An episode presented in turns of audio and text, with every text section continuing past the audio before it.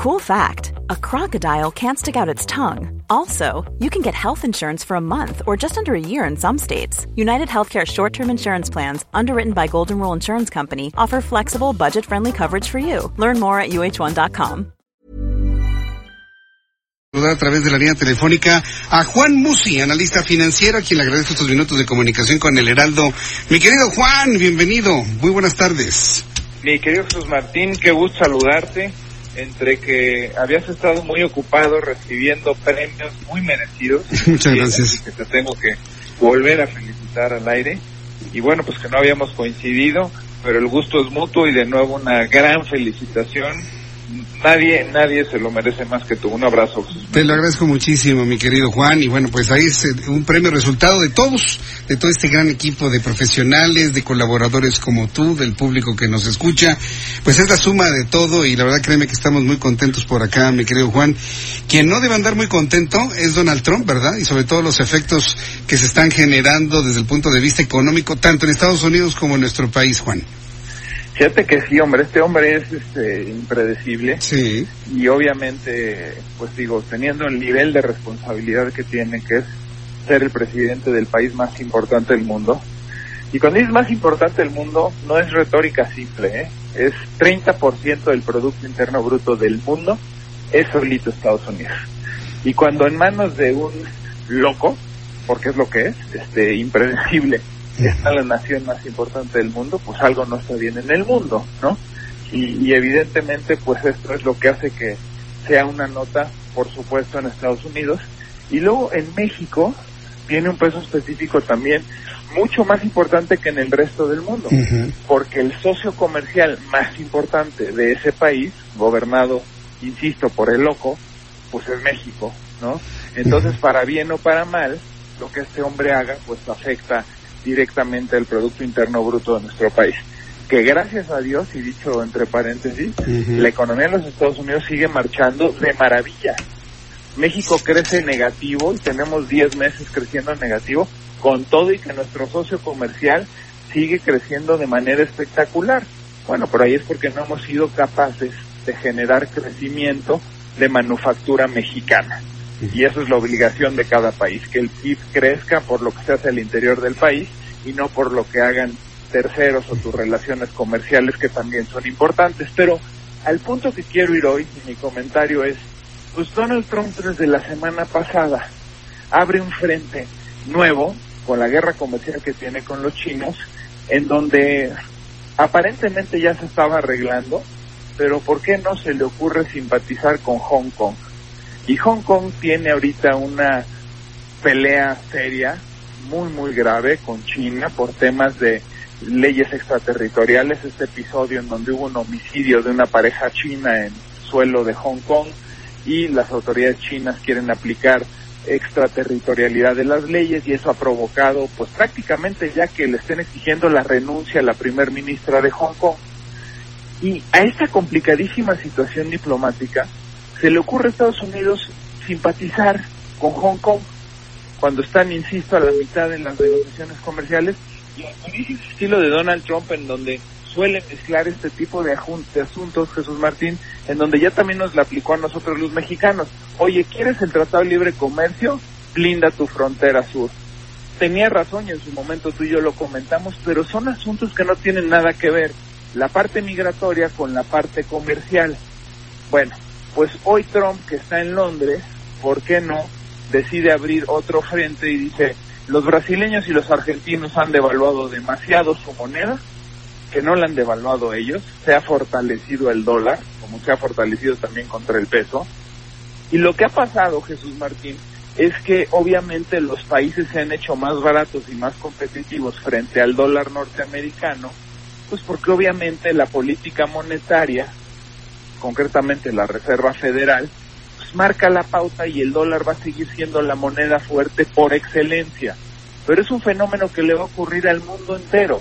Y entonces como están baratos los brasileños y los argentinos, les dice, me estás dando en la torre, en el campo y en asuntos agropecuarios, por lo tanto, y ahí va de nuevo Trump, aranceles en acero y aluminio argentino y brasileño. Y luego se le ocurre con los franceses Un poco lo mismo con el argumento también de que los franceses están tomando ventaja en asuntos del campo, en vinos y quesos y alimentos, y amenaza con ponerle aranceles en esta cumbre en la que está en Europa, sentado en la mesa al lado de Macron, y dice, le voy a poner más impuestos a los productos alimenticios franceses, concretamente al queso y al vino. 2.4 billones de productos, este, billones con B de bueno, eh, de productos franceses. Entonces, mi punto aquí es, estamos a punto de ver el cierre de año y este hombre que ya está en campaña, bueno, siempre ha estado en campaña, no sé a quién me recuerda, pero está de cara a la elección del 2020 y sigue estirando la liga y sigue abriendo frentes, está a la mitad del impeachment o su proceso de destitución, que él mismo sabe que no va a ocurrir, está en la mitad de la guerra comercial con China le declara la guerra a los argentinos, a los brasileños, le declara la guerra ahora a los franceses, ya amenazó a los alemanes con poner aranceles en, en, en, autos. Este hombre está estirando demasiado la liga y mi punto aquí es que creo que trata de calcular y sabe que como la economía de los Estados Unidos está bien, su popularidad por ende está bien, se puede dar el lujo de estar haciendo eso. Pero a ver si no rompe la liga Jesús Martín, sobre todo con los chinos. Sí, definitivamente. Yo que está muy confiado eh, Donald Trump y piensa que todos les van a aguantar, hasta los chinos, ¿no? Y, y, al ratito le va a brincar otra vez el problema con Corea del Norte.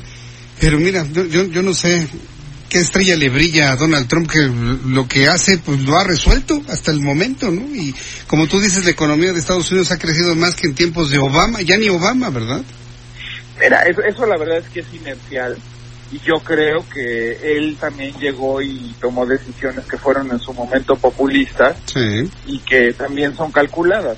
Mientras Estados Unidos sigue siendo el refugio del mundo y el bono del tesoro sigue siendo por excelencia el instrumento más seguro, pues tú te puedes dar el lujo de ser un país sumamente endeudado que vas a seguir contando con los recursos del mundo para financiar tu deuda. Los chinos tienen 3 trillones de dólares en reserva y las tienen invertidas ahí, Jesús Martín. ¿Tú crees que los chinos no tienen ganas de voltearse y decirle, Trump, vete lejos y yo también me voy con mi dinero a financiar otros países? Pero no hay alternativas en el mundo. En Europa las tasas son negativas, las monedas contra el dólar casi todas están perdiendo valor y el dólar sigue fuerte y además los rendimientos ahí son más atractivos que prácticamente en el resto del mundo. Entonces es un juego calculado en donde por supuesto que Trump no es ningún tonto, pero es una forma de hacer política pues muy criticable y que seguramente le va a traer y le va a cobrar factura en algún momento, ¿eh? Todo esto en algún momento se le va a revertir. Es más, yo ya había hecho este comentario contigo. Ya la economía de Estados Unidos y China está padeciendo los efectos del proteccionismo y ya les está costando puntos de crecimiento el hecho de tener aranceles de ida y de vuelta. ¿Quién está pagando este arancel? El consumidor final. Y esos 500 billones de productos chinos que importa Estados Unidos y que pagan un arancel, eso lo está pagando el consumidor final. Y como la economía va bien, pues lo sigue pagando, nada más que cada vez puede comprar menos porque cada vez es más caro. Y también la economía norteamericana, aunque esté bien, está desacelerando. Pero como siguen los indicadores más o menos bien, este hombre estira la liga. Si la economía norteamericana estuviera ya al borde de una recesión o al borde de una crisis, por supuesto que estaría jugando sus cartas diferentes. Bien, Juan, pues eh, nos mantenemos al pendiente de cómo va a estar jugando precisamente esas cartas. Por lo pronto, aquí en México, ¿cómo ven los indicadores? Pues mira, yo sigo viendo una paradoja muy importante en México. ¿En qué consiste esta paradoja? Vemos una relativa estabilidad en tasas, en tipo de cambio y en inflación, pero cero crecimiento. Esta situación alcanza para muy poco tiempo más. Si no crecemos y si no hay desarrollo económico en este país, esta situación o esta paradoja de estabilidad con cero crecimiento tiene sus días contados.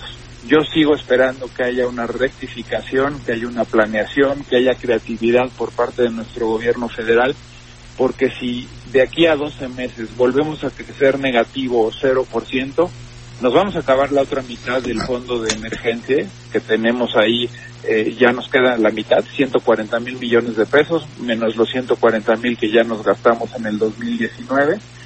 Y pues si el presidente va a seguir repartiendo ayudas y los programas sociales van a seguir a tope, pues no va a quedar otra más que endeudarnos o subir impuestos y hacer una reforma fiscal y ir en contra de lo que ya se prometió, o de plano sí disminuir las ayudas sociales, pero todo esto puede venir acompañado de una baja en la calificación crediticia del país, ¿no? O sea, lo que urge es que el país crezca, porque si crecemos entonces hay más recaudación y si hay más recaudación alcanza para los programas sociales. Si no, esta situación, insisto, es muy frágil y yo creo que tiene los meses contados. Bien, pues eh, mi querido Juan, yo te agradezco mucho que me hayas eh, hecho este análisis aquí en el Heraldo Radio. Danos tu cuenta de Twitter, por favor, Juan. Por supuesto, para responder dudas o preguntas de economía, finanzas personales, negocios, etcétera, arroba Juan S. Arroba Juan ese músico. Muy bien, Juan. Pues te envío un fuerte abrazo como siempre. Nos escuchamos en la próxima. Que te vaya muy bien, Juan. Y otro de regreso, Jesús Martín. Cuídate mucho. Cuídate mucho también. Buenas noches. Juan S. Musi, arroba Juan S. Musi, es la cuenta de Twitter de Juan Musi, nuestro analista financiero. Cuando faltan 15 minutos para que sean las 8, me da también un enorme gusto saludar a Enrique Vargas del Villar, alcalde de Huizquilucan. Estimado Enrique, ¿cómo te va? Bienvenido. Jesús Martín, ¿cómo estás? Muy buenas noches a ti. Ever catch yourself eating the same flavorless dinner three days in a row? Dreaming of something better? Well, HelloFresh is your guilt-free dream come true, baby. It's me, Kiki Palmer. Let's wake up those taste buds with hot, juicy pecan-crusted chicken or garlic butter shrimp scampi. Mm. Hello Fresh. Stop dreaming of all the delicious possibilities and dig in at HelloFresh.com. Let's get this dinner party started.